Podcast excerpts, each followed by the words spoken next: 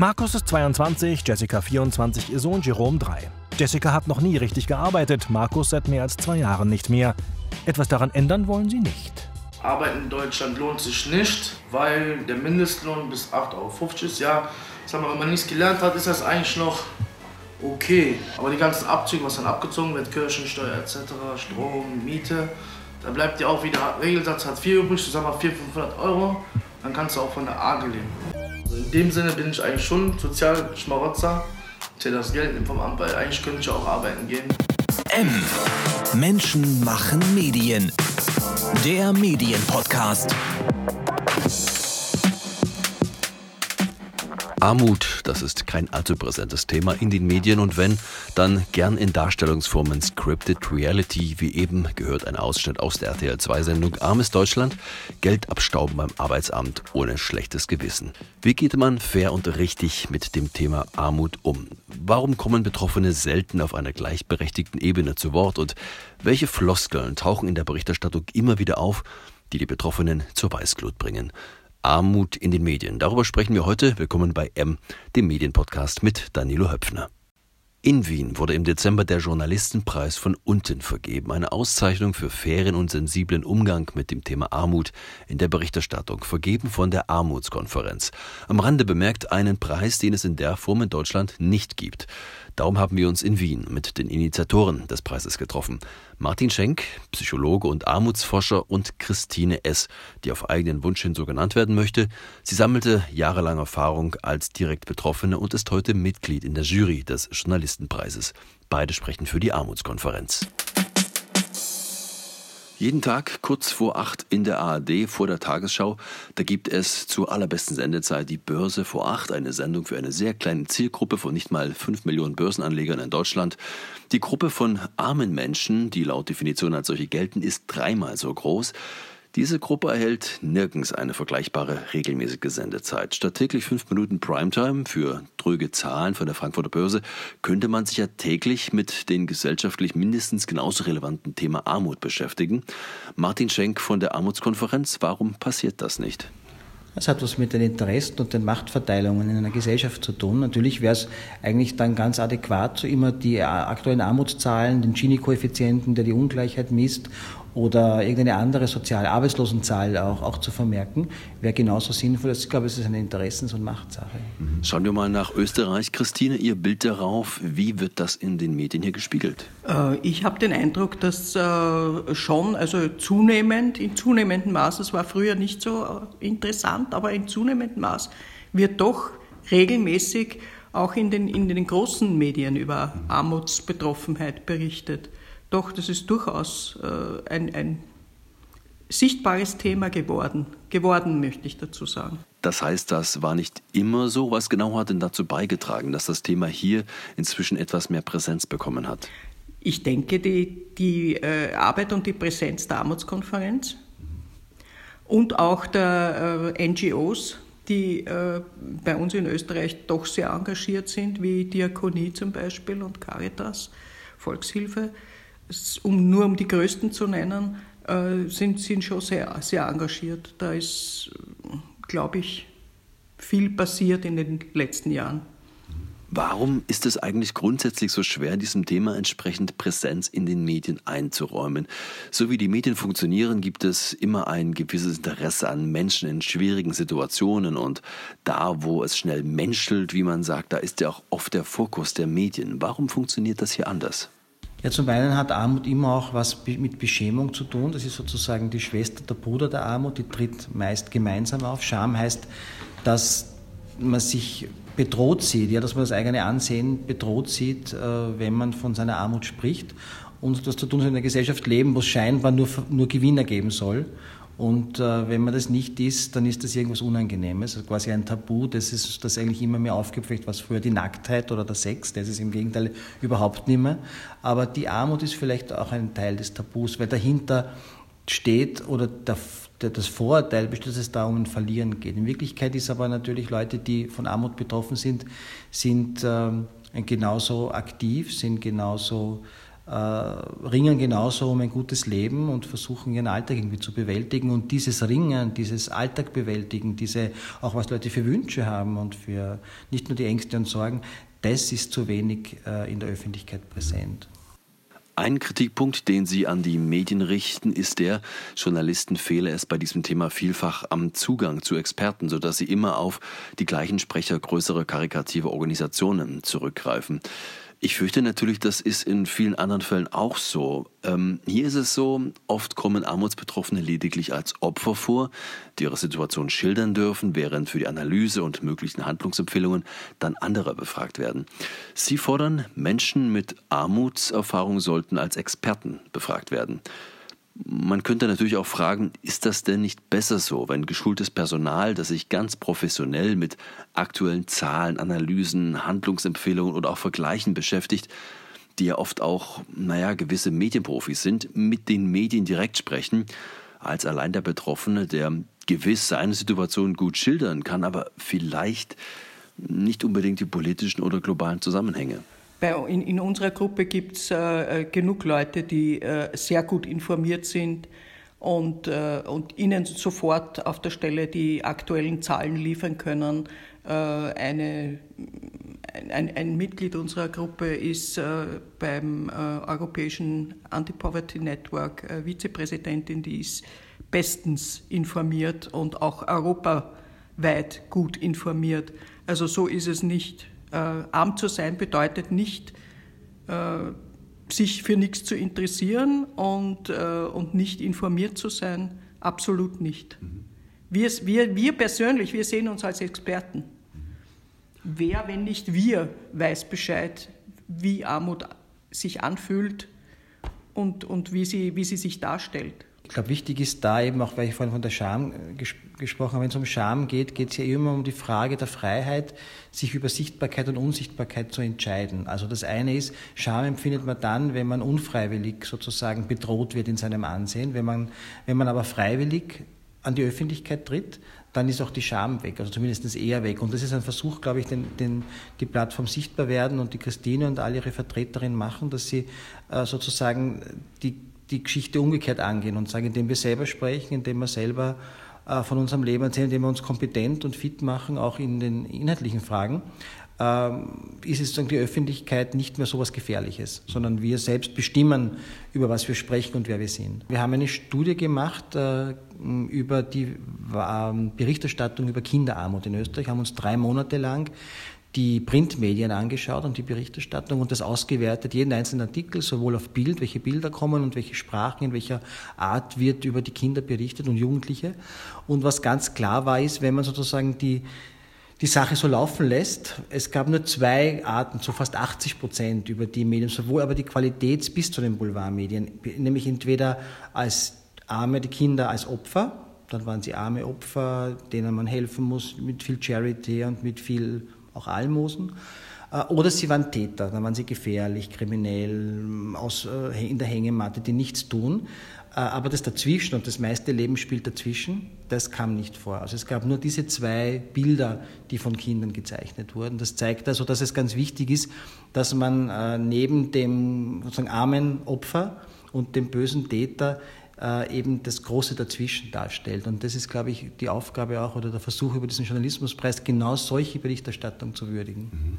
Stichwort Boulevardmedien. Die Boulevardpresse sowohl in Deutschland als auch in Österreich hat ja doch einen großen Einfluss auf die Wahrnehmung von Themen, allerdings oft auch mit Vereinfachungen, die es schwierig machen können großes Bild, große Schlagzeile, auch wenn es mal um das Thema Armut geht. Wie, wie nehmen Sie das wahr? Ist man ja als Leser oft peinlich berührt? Ich kann mir aber vorstellen, dass das hilft, um Mitgefühl auch für Betroffene ähm, zu werben. Lassen Sie mich die Frage etwas verkürzen. Sind die Boulevardmedien hier eher Helfer oder Täter? Also wir haben gesehen, dass, äh, dass die Medien, die sozusagen nicht sich, die man nicht als Boulevard bezeichnen kann, stärker den sozialen Kontext äh, besprechen. Also da gibt es auch oft diese Opfer-Täter-Schiene. Aber es gibt zumindest ein starkes Reflektieren, den Hintergrund gibt es da, den ökonomischen, gibt es was sozusagen, eine, eine soziale, gibt es Bedingungen, gibt es Rahmen, gibt es ein Gesetz, gibt es Grundrechte, wird stärker sozusagen auch der Hintergrund oder Faktoren, Dimensionen diskutiert. Das ist in den Boulevardmedien gar nicht vorgekommen. Es gibt aber auch, hat aber auch in den Boulevardmedien ganz viele Beiträge gegeben, wo ich sagen würde, die sind schon so, dass sie zumindest Verständnis beim Leser, bei der Leserin erwecken. Was aber nie kommt, dass da sozusagen der, für den ich da Verständnis habe, eine aktive Person ist, eine Akteur, eine Akteurin, jemand, der die handelt, die was tut. Und das, da bleibst du natürlich auch ganz stark in dieser, ähm, soll ich sagen, Almosenhaltung äh, stecken. Um, um, es, um es vom, vom Gesichtspunkt der, der, der Werbung zu betrachten, würde ich sagen, äh, ja, besser Berichterstattung als keine.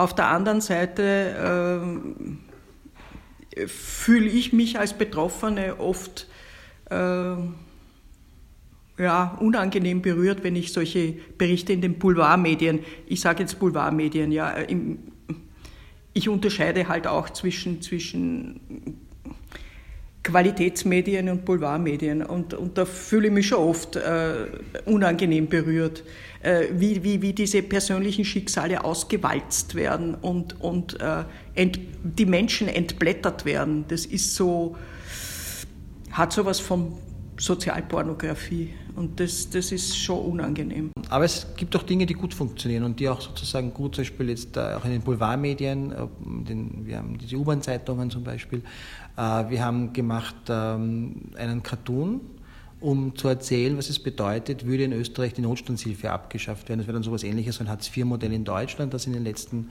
zwei Jahren im Gespräch war. Wir wissen, weil wir Hartz IV gut kennen, was das für Auswirkungen haben könnte auf die Betroffenen und haben das auch in die Öffentlichkeit gebracht und haben einen Cartoon dazu gezeichnet. Drei Cartoons mit einmal den Michael so und so, der krank wird, chronisch krank wird mit 50 und was passiert, würde es sozusagen das Hartz-IV-System in Österreich geben und nicht das bessere Notstandshilfen-Mindestsicherungssystem und auch eine zweite Familie mit Kindern, wo er den Job verliert und was dann passiert.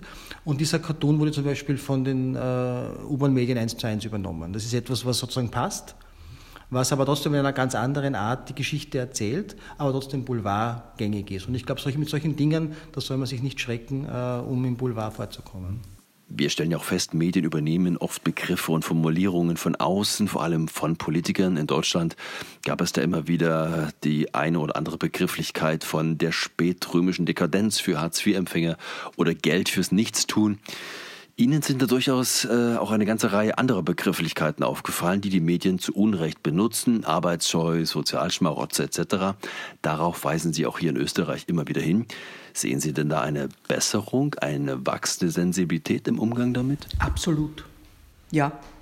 Äh, also ich, ich, äh, ich sehe das immer bei der, bei, bei der Auswahl, bei den äh, Beiträgen, die eingereicht werden für den Journalismuspreis, äh, dass da zumindest bei denen, die bei uns einreichen, ein großes, großes Umdenken stattgefunden hat und dass die Wortwahl viel bewusster äh, geschieht.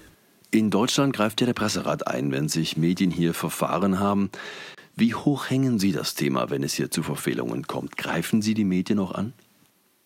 Wir haben zwei, dreimal was eingereicht, aber weniger Begriffe als sozusagen den Kontext der Berichterstattung. Wir hatten ja eine Debatte über die Abschaffung der Mindestsicherung, die auch passiert ist und jetzt Sozialhilfe heißt.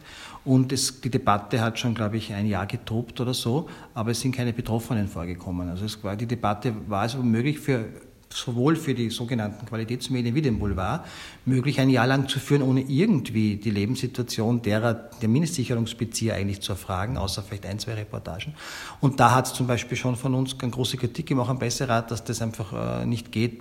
Denken Sie an ein anderes Thema. Es geht um Landwirtschaft, es geht um Wirtschafts äh, irgendwas und man fragt nie die Wirtschaftstreibenden oder die Landwirte zu einem Thema. Das wäre unmöglich. Ja? Also, aber da geht es so. Da ist es möglich, über so ein Thema zu berichten und die Mindest 300.000 äh, nicht mit einem Wort vorkommen zu lassen. Das wurde auch relativ äh, äh, sozusagen, die einen waren beleidigt, das ist immer schwierig, wenn man sozusagen nicht zur Selbstreflexion fähig ist und die anderen haben aber gesagt, ja, ist ja nicht wahr. Und es kamen dann wesentlich stärker auch zum Teil sehr gute Sozialreportagen oder die, die Reform aus dem Blickwinkel einer Betroffenen und so. Also es gab dann doch solche Berichte dann, die viel zu wenig, glaube ich, aber immerhin. Sie geben auch Hinweise auf Begriffe, die man meiden sollte. Darunter sind auch Begriffe, bei denen ich mich schon etwas gewundert habe, dass auch diese zu den Achtung vermeiden Begriffen gehören sollen. Sozial schwach etwa, eine Formulierung, die Sie in allen seriösen Medien in Deutschland finden werden. Was ist falsch an diesem Begriff? Weil wir uns als Betroffene nicht als schwach empfinden. Schwach, was, was äh, äh zum Beispiel in der Jugendsprache äh, wofür steht das Wort schwach? Ja? Zu, das, das, oder auch das Wort Opfer. Wie wird es in der Jugendsprache verwendet? Und genauso wird es auch empfunden von dem, der es hört. Wenn, wenn ich von jemandem sage, der ist schwach, was assoziiere ich damit? Ich, ich assoziiere damit Versager oder, oder, oder unfähig oder, so, sowas. Ja? Und äh, meine Erfahrung mit äh, anderen äh, Armutsbetroffenen ist, dass die zum ganz großen Teil überhaupt nicht schwach sind, sind interessiert, die sind äh, engagiert, äh, sehr viel in, in, ehrenamtlichen Positionen tätig. Äh, wir haben einen Fußballtrainer, wir haben jemanden, der eine Bibliothek betreut, wir haben äh, Leute, die sich in ihren eigenen Organisationen total viel äh, beschäftigen und engagieren und äh, da sehr viel Zeit äh, investieren. Also von schwach kann man da überhaupt nicht reden. Wir, wir, sind, wir sind zum Teil starke Menschen und äh, das sollte man vielleicht auch einmal anerkennen. Ich glaube, das Problem des Begriffs ist ja die Kombination aus sozial und schwach. Sozial schwach, weil die Leute sind einkommensschwach, aber nicht automatisch sozial schwach, könnten auch sozial stark sein und einkommensschwach. Äh, sozial schwach sind ja eh, eher diejenigen, die äh, eigentlich helfen könnten, aber es nicht tun. Das ist ja eigentlich eine Zeichen sozialer Schwäche oder Gesetzgeber, die eigentlich die Armut verhindern oder vermeiden könnten und das nicht tun. Die sind sozial schwach, aber nicht die Betroffenen. Was wäre da ein guter alternativer Begriff dafür? Naja, man kann alles Mögliche sagen. Man kann, äh, finde es noch besser, sozial benachteiligt zu sagen, armutsbetroffen, Armuts, Leute, die Armutserfahrungen haben, Leute mit sozialen Benachteiligungen, habe ich schon gesagt. Die, also man kann es auch umschreiben, die, die einkommensschwache, so finde ich auch genauer. Aber wir haben uns auch wichtig, darum haben wir das auch eingeführt, darum tue ich jetzt ein bisschen so ähm, unsicher reden, dass wir es nicht, dass wir nicht sozusagen so eine Begriffshopperei machen würden. Man kann auch sozial schwach sagen und wenn, wenn der Kontext ist, dann passt wieder. Wenn das eine gute Reportage, eine spannende Berichterstattung, wo die, der, die Frau, der Mann äh, äh selbst äh, sprechen kann, den eigenen Blick auf die Welt, die eigene Perspektive erzählt, dann ist der Begriff das wenigere Problem. Also man muss auch immer aufpassen, dass es dann nicht so in so eine Political Correctness-Sache geht. Aber es ist ein falscher Begriff, sozial schwach, wenn dann einkommensschwach. Die Armutskonferenz in Wien hat einen Leitfaden für respektvolle Armutsberichterstattung für die Medien herausgegeben. Welche Bedeutung hat diese hier in Österreich und äh, halten sich die Medien auch daran? Ähm, er, er, wird immer bekannter, würde ich sagen. Und äh, ich habe das auch vorhin schon erwähnt, dass die äh, Journalistinnen und Journalisten, die bei uns einreichen für den Journalismuspreis, dass die sehr wohl äh, wissen, dass es diesen Leitfaden gibt und dass sich die auch damit beschäftigen. Äh, ja, alles fängt mal klein an und ich hoffe, es wird noch größer. Die, die Wirkung, glaube ich, des Leitfadens war schon in, in seiner Erarbeitung weil er ist ja gemeinsam erarbeitet worden mit Journalisten und Journalistinnen und Fotografen, Leute, die Fotos machen in den Medien und Armutsbetroffenen. Das war schon, darum gibt es auch viele Zitate der Journalistinnen, die da dabei waren. Und das hat schon ein bisschen was bewirkt, weil dann erzählt man natürlich, ja, ich habe da mitgearbeitet und nimmt das mit in die eigene Redaktion. Und was uns sehr gefreut hat, war, dass die Fachhochschulen, äh, die in Publizistik ausbilden, ähm, äh, diesen Leitfaden einfach verwenden zur Reflexion, zur Diskussion mit ihren Studierenden, was schon mal super ist eine Frage, die Sie eigentlich gar nicht betrifft. Ich muss Ihnen trotzdem stellen. Warum gibt es sowas in Deutschland nicht? Gut, wir waren schon einmal eingeladen. Wir zwei zufälligerweise waren das nicht in Leipzig bei einer Veranstaltung, wo uns eine ähnliche Frage gestellt, wo wir den vorgestellt haben. Es war eine spannende Debatte. Schwierig, ich weiß es nicht. Ich glaube, dass das Spezielle vielleicht in, an der österreichischen Armutskonferenz ist, ähm, dass es so eine eher netzwerkartig organisiert ist und dass es sehr stark die Zusammenarbeit mit Betroffenen, mit der Sozialwissenschaft äh, und mit den sozialen Organisationen in so einem Dreieck versucht. Und da, glaube ich, entsteht eine spezielle Dynamik, äh, spezielle, auch viele Ideen, die in diesem Dreieck äh, kommen. Das ist, glaube ich, was Spezielles. Und vielleicht ist es deswegen, dass uns solche Ideen einfallen.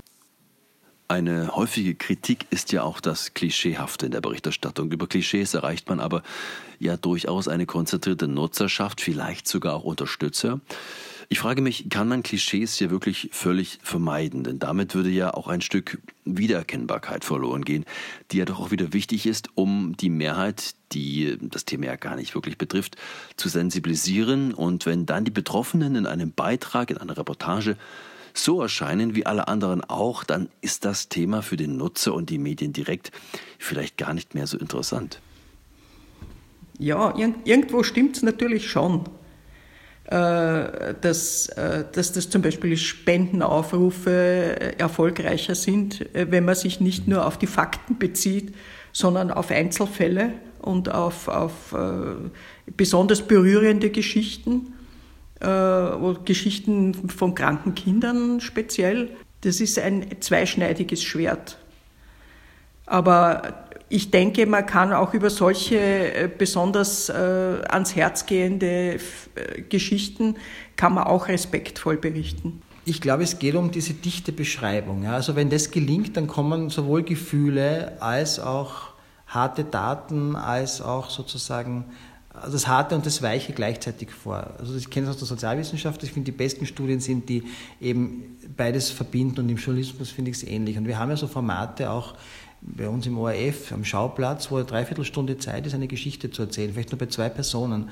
Und da gelingt es, da kommen, wenn Sie wollen, auch die Klischees vor, weil da darf die Person auch schwach sein, auch verwundbar sein, auch zeigen, wo, wo sie weint er oder sie weint, wo es wirklich sozusagen schlimm ist, aber gleichzeitig auch wird gleichzeitig im selben Moment gezeigt, wie die, wie die Frau die Kinder schupft und den Haushalt macht und irgendeinen schlechten Job hat, mit dem sie irgendwie zurechtkommt. Also zeigt gleichzeitig auch ihr Ringen.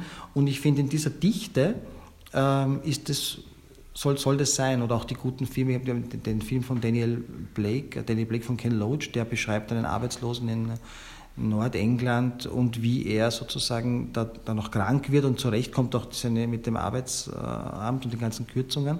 Und da gibt es auch sehr vieles, was ans Herz geht. Äh, aber gleichzeitig auch wächst nach dem Film die Empörung über diese soziale Situation, über diese Ungerechtigkeit, die diese Person erleidet. Und beides hat Platz. Ich glaube schon, dass das geht. Sie geben im Leitfaden eine ganze Reihe von Hinweisen an Journalisten im Umgang mit von Armut Betroffenen, wie zum Beispiel Vorsicht bei Teleobjektiv oder automatischer Archivierung, die gilt es zu vermeiden. Das stellt ja auch einen gewissen Eingriff in das journalistische Arbeiten dar. Warum ist Ihnen das so wichtig? Ja, ganz oft ist passiert, das haben Armutsbetroffene erzählt, dass sie irgendwann einmal ein Interview geben oder einmal gefilmt wurden und dann kommt immer, wenn Armut kommt, druckt wahrscheinlich dann der Redakteur auf den Knopf und dann kommt das Bild, ja. Und das kommt dann jahrelang, ja. Und solche Dinge, zum Beispiel einfach auch, äh, oder das Teleobjektiv ist sehr gefährlich, weil es sozusagen so eine Art was Gefährliches zeigt, oder nicht? Weil ich gehe nicht hin, sondern ich versuche von der Seite, von ganz weit jemand aufzunehmen, was den Blick signalisiert, das ist was Gefährliches, da muss man Abstand halten. Und solche, solche Dinge ähm, haben wir oft beobachtet und dann deswegen in diesen Leitfaden geschrieben. Die Armutskonferenz in Wien vergibt den Journalistenpreis von unten. Mir ist in diesem Jahr aufgefallen, unter den Preisträgern kein einziger privater Sender, auch in den vergangenen Jahren übrigens nicht, alles öffentlich-rechtlich vom ORF dominiert, was Radio und Fernsehen angeht. Kann man sagen, das ist ein Thema, das ohne öffentlich-rechtlichen Auftrag eigentlich gar nicht adäquat behandelt werden würde? Ich hätte das vorher nicht so klar gesehen, aber wir, wir uns ist aufgefallen, dass in diesen zehn Jahren der Bepreisung es einen übermäßigen Anteil an Beiträgen aus dem öffentlich-rechtlichen Bereich gibt und dass die privaten wesentlich weniger vorkommen. Und ich glaube, das hat schon was zu tun mit einer gewissen Qualität und vielleicht auch einer gewissen, ähm, gewissen Ressourcen, die man vielleicht aufwenden kann, um ordentliche Berichte zu machen und vielleicht auch mit einer ethischen, ähm, einem ethischen Leitfaden. Also das ist wirklich eine Art Evidenz, eine Empirie unserer Zehn. Wir haben das uns nicht ausgesucht. Es gibt von allen Seiten äh, äh, Beiträge, die eingereicht werden, aber die Betroffenen, die die Auswahl treffen, es sind oft, ganz, ganz oft öffentlich-rechtliche, die gewinnen. Nach welchen Kriterien vergeben Sie denn den Preis? Geht es da vordergründig um die Themen und Begrifflichkeiten, die wir gerade besprochen haben, oder geht es durchaus auch um journalistische Kriterien? Äh, wir haben in unserer Jury auch eine, äh, eine, ein, ein Mitglied, die selbst als äh, Journalistin tätig war. Insofern ist auch der journalistische Aspekt da vertreten. Ähm, Im Großen und Ganzen würde ich sagen, wir schauen einmal auf die Themen, wie relevant die Themen sind und äh, vor allem auch, wie, wie, das, wie, wie es dargestellt wird. Ist es, ist es eine respektvolle, es heißt ja auch, der, der Preis ist ja ein Preis für respektvolle und tiefgründige Armutsberichterstattung, ob die Hintergründe beleuchtet werden. Also das sind schon alles. Wir haben eine, eine eigene Liste, in der wir das mit, mit Punkten bewerten und dann äh, einen Überblick kriegen. Also es ist nicht dilettantisch gemacht, sondern äh, wir haben schon Anhaltspunkte, an denen wir das Ganze festmachen. Wir hatten es besprochen, privates Fernsehen hält eigentlich kaum einen Preis der Armutskonferenz. Zugleich kann man ja nun nicht sagen, dass das Thema im Privatfernsehen nicht auftaucht, allerdings eben in der Unterhaltung. Der Blick in die Nachmittagsschienen der Privatsender zeigt, sie leben geradezu von einer Darstellung von Armut in Scripted Reality Formaten, wie zum Beispiel Armes Deutschland, Helft mir, Letzter Ausweg Jugendamt, äh, auf Frauentausch und andere. Das sind ja wieder bei den Klischees, wo Armut oft auch auf fehlende Bildung, ähm, oft auch auf einen extrem ungesunden Lebensstil trifft. Welchen Schaden richten solche Formate an? Ich glaube, der Hauptschaden ist, dass er die Leute narkotisiert, die sie da beschreiben. Also die Aufgabe, glaube ich, dieser Art von Darstellung ist, ist die Leute weiter ruhig zu halten, weil da entsteht dann genau die Scham. Scham ist ja von seiner soziologischen Wirkmächtigkeit nichts anderes als eine soziale Waffe der jeweils Mächtigeren gegenüber den weniger Mächtigeren. Also Scham funktioniert nicht ohne Machtverhältnis. Und wenn ich anderen beschäme, dann mache ich sozusagen, zwinge ich ihm oder ihr den Blick, die Perspektive auf die Welt auf, die ich habe. Ich nehme mal so die Freiheit, einen eigenen Blick und Perspektive auf die Welt zu entwickeln, zu sagen, zu artikulieren. Und das macht Leute ähm, sozusagen ja, narkotisiert, sie macht sie schwach, macht sie klein. Und ich glaube, wir haben insgesamt ein Problem äh, in der Öffentlichkeit, dass das untere Drittel der Gesellschaft, im Gegensatz zum mittleren und oberen Drittel, nicht selbst repräsentiert ist in der Öffentlichkeit, dass die viel zu wenig Raum haben, um selbst zu sprechen und nicht sozusagen der Blick den anderen, den das obere und das mittlere Drittel auf es hat, sozusagen ähm, in der Öffentlichkeit zu sehen. Das hat was zu tun, auch, glaube ich, ist auch eine Frage mit, mit warum äh, die Leute sich selbst in der Demokratie nicht mehr repräsentiert gesehen sehen, weil sie auch selbst als Personen mit ihrem ganzen Leben nicht mehr vorkommen, sondern nur mit dem Leben, das andere schon über sie gesagt haben. Die sind eben faul, bildungsfern, essen schlecht, also all diese Dinge. Und, und vieles an, an Wut, glaube ich, an, an Ressentiment, auch an, an, an, an, an der da ausgedrückt wird, ist diese Ohnmacht, neben dem, dass man sozusagen vielleicht ganz unten ist, aber auch, dass man keine Repräsentation mehr hat. Und äh, in der Armutsbekämpfung heißt es immer, dass es um, bei Armutsbekämpfung zum einen um sozialen Ausgleich geht, aber eben auch um Repräsentation und Mitbestimmung. Und diese zwei Bereiche haben viel zu tun, wie ich in der Öffentlichkeit gesehen werde. Und viele der eruptiven, finde ich, Gegenbewegungen an die Gelbwesten in Frankreich sind genau eine Reaktion auf dieses nie gesehen und nie repräsentiert sein als Personen in den Alltags- und Lebensgeschichten, die die Leute eigentlich haben. Der arme Tropf, das sind natürlich auch Stereotype, die im Fernsehen gelernt sind und kommerziell bestens funktionieren. Wo sieht da die Armutskonferenz, die das ja ändern will, denn eigentlich den Ausweg? Der Ausweg ist, ähm, äh, diejenigen Menschen sprechen zu lassen und ihren Alltag in einer in, der, in ihrer Widersprüchlichkeit und Komplexität zu zeigen, dass man das versteht und das versteht jeder und jede. Also eben die Filme, die ich eben vom, von Daniel Blake oder auch viele der Reportagen, die es in den, im Fernsehen, aber auch in Zeitungen in Österreich gibt, die das sehr wohl gut schaffen und, und machen, die die Widersprüche zeigen, die in unserem Leben sind.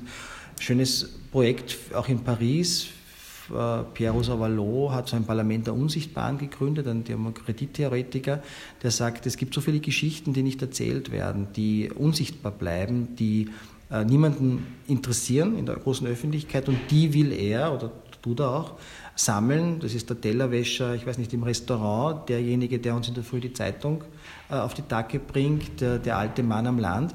Äh, und diese Geschichten können erzählt. Ja? Und diese Geschichten müssen auch ihre Repräsentation in der Öffentlichkeit finden. Er hatte schon, glaube ich, hunderte oder tausende solcher Geschichten gesammelt. Also es geht, glaube ich, schon darum, um das alte Storytelling. Das war immer jeder ich meine, die ganzen Singer-Songwriter von Woody Guthrie bis zu Bob Dylan und jetzt noch Hip-Hop oder neue Formen sind immer der, der Schrei nach Repräsentation, Geschichten zu erzählen, die, die der Mainstream oder die Mehrheit oder die Mächtigeren nicht sehen. Und das ist, glaube ich, etwas, was, äh, was helfen kann. Aktuell sind die Medien auch voll vom Thema Klimawandel. Eines der Top-Themen unserer Zeit. Wissenschaftlich belegt gibt es ja auch einen direkten Zusammenhang zwischen Klimawandel und Armut. In Relation scheint mir dieser spezielle Punkt in den Medien aber aktuell doch sehr stark unterrepräsentiert. Vielleicht täuscht der Eindruck, aber wird dieser Zusammenhang aktuell vielleicht zu wenig beleuchtet? Ja, das stimmt, das ist eine gute Beobachtung.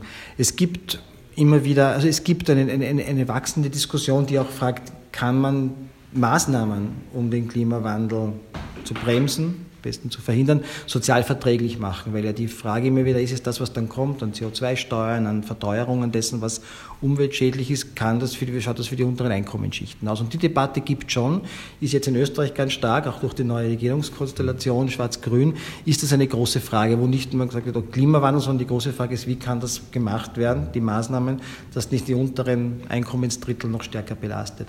Und eine zweite große Debatte, die viel mehr in der Öffentlichkeit äh, und in den Medien diskutiert gehört, ist die Frage der Umweltgerechtigkeit. Das ist eine Debatte, die eigentlich aus Amerika kommt, Environmental Justice, und die fragt genau, wie sind ähm, ökologische Umweltbelastungen verteilt zwischen oben und unten. Beispiel jetzt Hitze in der Stadt im Sommer. Wir wissen aus Wien, wir haben eine aktuelle Studie gemeinsam gemacht, dass äh, es in Österreich an die 700 Hitzetote gibt und die meisten sind in der Stadt in Wien und dort in den Bezirken, wo die Ärmsten wohnen. Also es gibt eine Ungleichheit zwischen den reichen und den armen Bezirken. Die Leute sterben eher an der Überlastung durch Hitze in den ärmeren. Also das ist eine Debatte, die, die wir viel stärker führen müssen. Einen Aspekt noch zum Schluss, die sogenannten Straßenzeitungen als Medium verkauft durch von Armut betroffenen Menschen in der Gesellschaft. Die Magazine, die kennt man aus jeder Einkaufsstraße in Wien und Berlin. Die kümmern sich naturgemäß natürlich stärker um die Themen der durch Armut Betroffenen. Ich frage mich nur, welchen Einfluss haben die Magazine? Die, die Inhalte, kommen die denn an? Kauft man das nicht eher als, als Geste des Respektes dem Verkäufer gegenüber? Wer liest das? Ich glaube schon, dass sie äh, dadurch, dass sie äh, omnipräsent sind. Diese, diese Straßenzeitungsverkäufer sind, sind äh, an allen äh, Hauptverkehrsknoten vertreten. Äh, das heißt, man, man, man sieht sie immer. Auch wenn ich die Zeitung nicht kaufe, so, so sehe ich den, der sie verkauft. Und äh, das, das hat schon auch sehr zu einer anderen Wahrnehmung geführt, glaube ich. Also bei uns in Wien der Augustin, es gibt keine große U-Bahn-Station, wo nicht ein Augustin-Verkäufer steht oder, oder, oder keine, keine äh, Einkaufsstraße, große Einkaufsstraße, wo du nicht einem begegnest.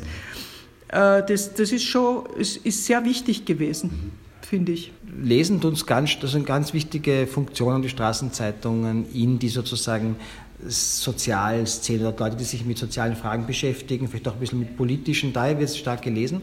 Aber zwei Probleme haben die Straßenzeitungen, das wissen wir aus den, aus den Untersuchungen. Das eine ist eben, dass es nur ungefähr zur Hälfte gelesen wird, also halb halb.